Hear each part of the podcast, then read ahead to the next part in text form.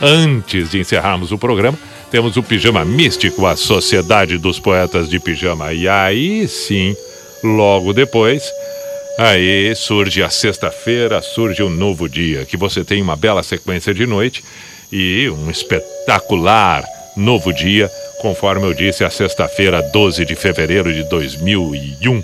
Fico com palavras de Platão. Platão, filósofo, matemático, que viveu assim, né? tempo bem recente, 400 anos antes de Cristo. Eu vou repetir, 400 anos antes de Cristo. Platão, e o que disse lá segue valendo ainda hoje, de várias formas, e apenas uma entre várias coisas que ele disse. Nada como Platão, naquela mesma época de Sócrates e tudo mais, grego, filósofo grego.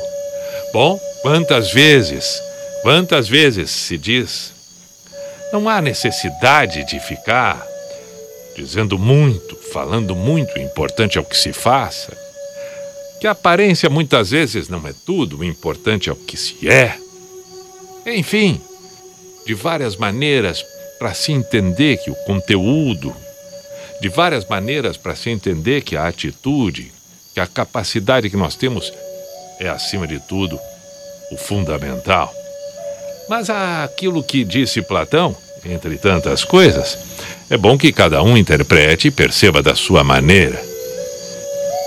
Disse ele: O que faz andar o barco não é a vela enfunada, mas sim o vento que não se vê.